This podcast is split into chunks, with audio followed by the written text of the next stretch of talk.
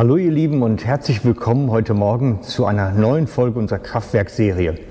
Ich danke erst einmal allen, die mitgemacht haben bei meiner kleinen Umfrage, wie das weitergehen soll mit dieser Impulsserie aus dem Kraftwerk Gottes und ganz herzlichen Dank wirklich für alle tollen Beiträge. Ich habe dadurch eine ganze Menge verstehen können, wie ich euch besser und einfacher und effektiver mit dieser Serie dienen kann. Ganz konkret hat zum Beispiel Lucia gesagt, sie braucht größere Abstände zwischen den einzelnen Folgen. Und da will ich gerne darauf eingehen. Ich werde darauf achten, dass gerade wenn jetzt diese fortgeschrittenen Teile kommen, dass dann die Abstände größer werden, sodass wirklich auch alle nachkommen können. Damit aber das Training zwischendrin nicht vernachlässigt wird, habe ich mir überlegt, dass ich noch wie Zusätze mache zu dem, was wir schon gehabt haben praktische Anleitungen, konkrete Vorschläge, biblische Impulse zu den Themen, die bereits gelaufen sind, damit ihr ganz genau auch dort immer noch dran bleibt und nicht jetzt plötzlich was wieder wegwerft, was wir vorher schon behandelt haben. Also zum Beispiel werden wir heute ganz konkret die Folge 15a machen. Also eine Erweiterungsfolge zu 15 15a, vielleicht gibt es auch mal eine 15b oder c, wer weiß. Jedenfalls heute 15a. Das war die Folge, die ich vom Frühstückstisch gedreht habe, vom Zmorgen. Ihr könnt euch entsinnen, da ging es um das Bibellesen, wie wichtig das ist für unsere eigene Erbauung und wie wir auch geistlich daran wachsen können in diesem Bibellesen.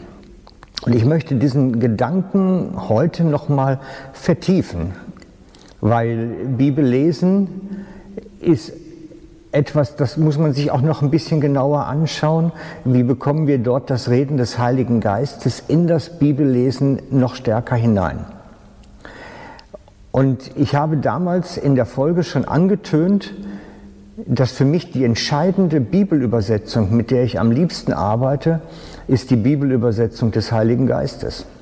Dass wenn er mir aufschließt, wie es sich um den Bibeltext wirklich verhält.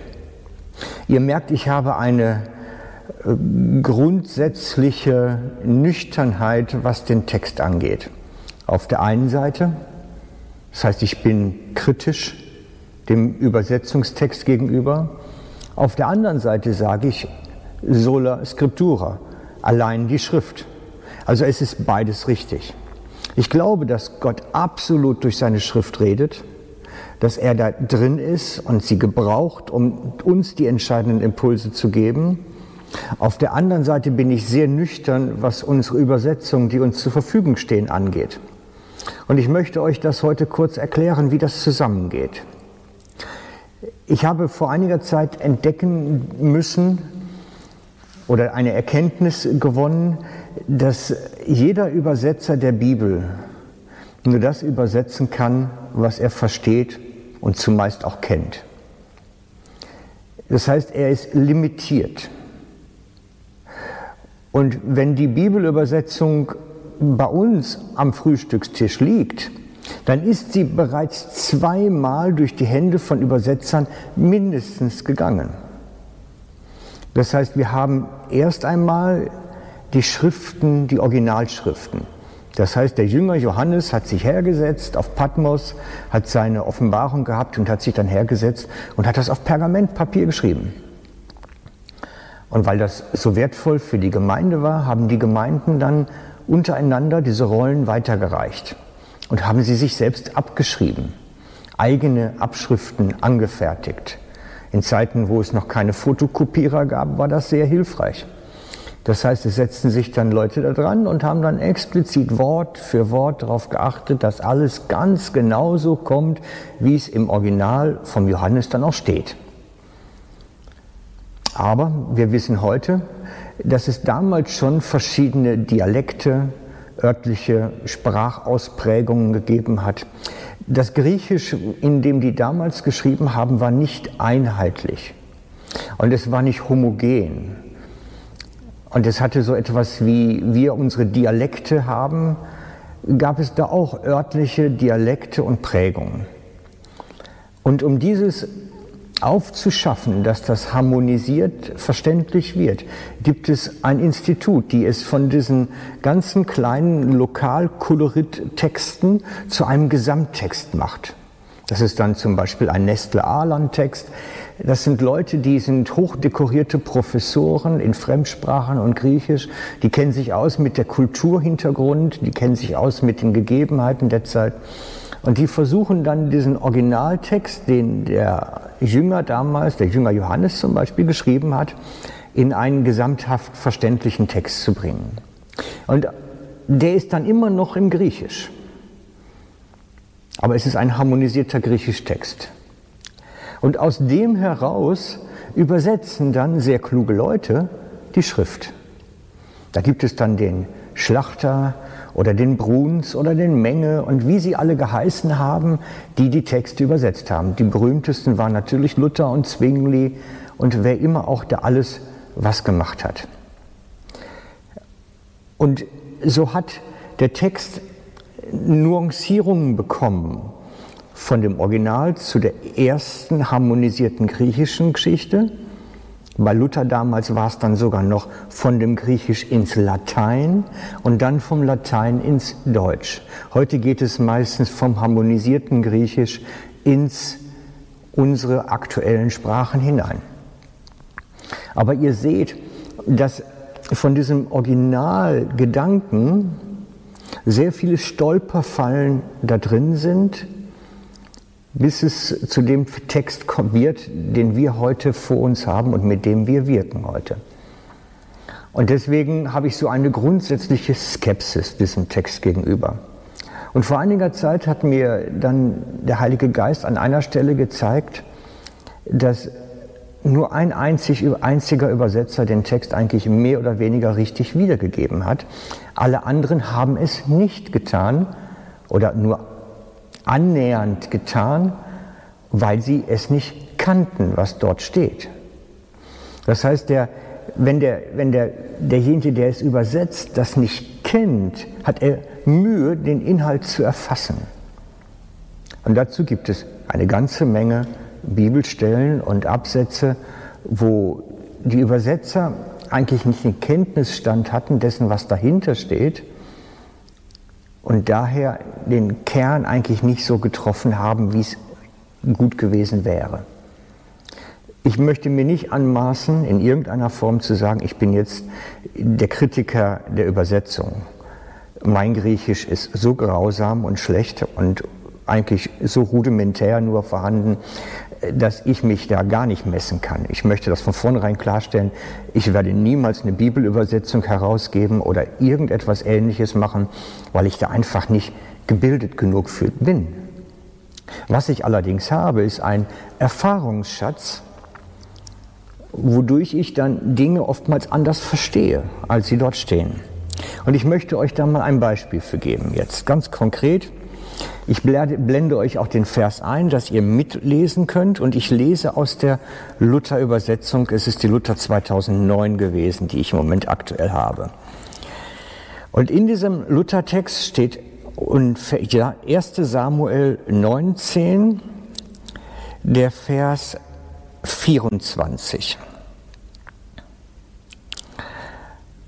Und er, das meint den König Saul, zog auch seine Kleider aus und weissagte auch vor Samuel, fiel nieder und lag nackt den ganzen Tag und die ganze Nacht. Daher sagt man, ist Saul auch unter den Propheten. Soweit der Vers. Es geht mir hier um die Aussage, dass Saul niederfiel und weissagte.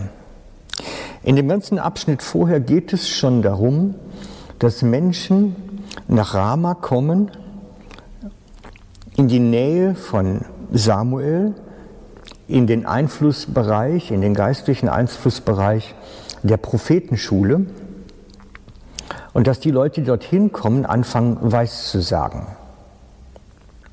Und mich hat das irritiert im Anfang und dann habe ich festgestellt, das stimmt jetzt was nicht. Wieso weissagen die jetzt dort, wenn sie dorthin kommen? Und ich habe festgestellt, das übersetzen alle gleich, alle Bibelübersetzungen, bis auf Bruns.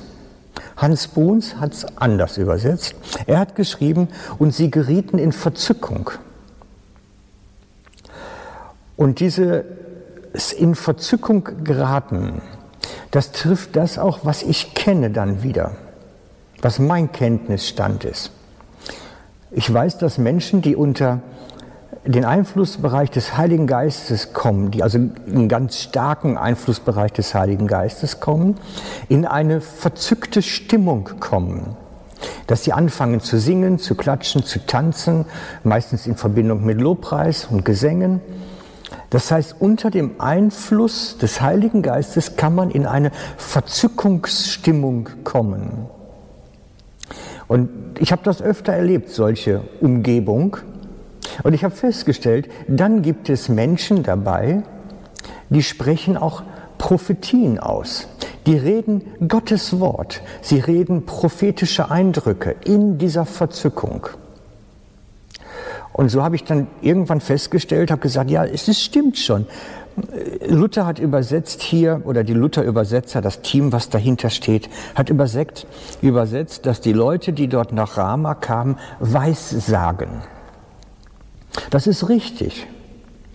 Nur sie haben vergessen, dass es eigentlich unter dass sie unter diesen Einflussbereich des Heiligen Geistes kommen, dass sie dadurch in eine Verzückung kommen, in eine Stimmungslage kommen und aus dieser Stimmungslage heraus dann prophetische Eindrücke sprechen.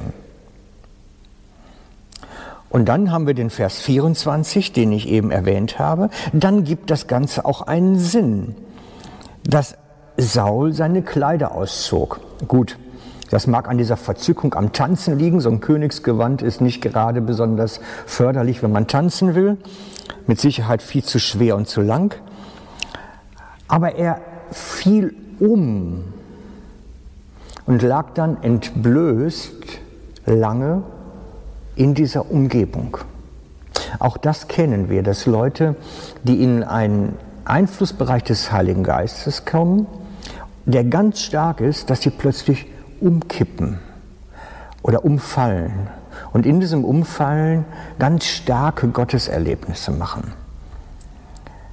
Von daher ist das richtig, aber es geht hier um das Gesamtbild. Und so haben hier in dem Text 1, 2, 3, 4, 5, 6 Mal übersetzt worden, dass die Leute, die nach Rama kommen, weiß sagen, was eigentlich meist, sie kommen in eine andere Stimmungslage, in eine Stimmungslage der Verzückung. In dieser Stimmungslage der Verzückung fangen sie an, prophetisch zu reden. Verlangen beginnt es aber auch, dass Einzelne, so wie Saul jetzt an dem Fall, umfallen und vor dem Herrn, wir nennen es vor dem Herrn ruhen oder von ihm ausgestreckt liegen. Und ihr merkt hier an dieser Szene im 1. Samuel 19, seht ihr, dass der Übersetzer nur das übersetzen kann, was er kennt.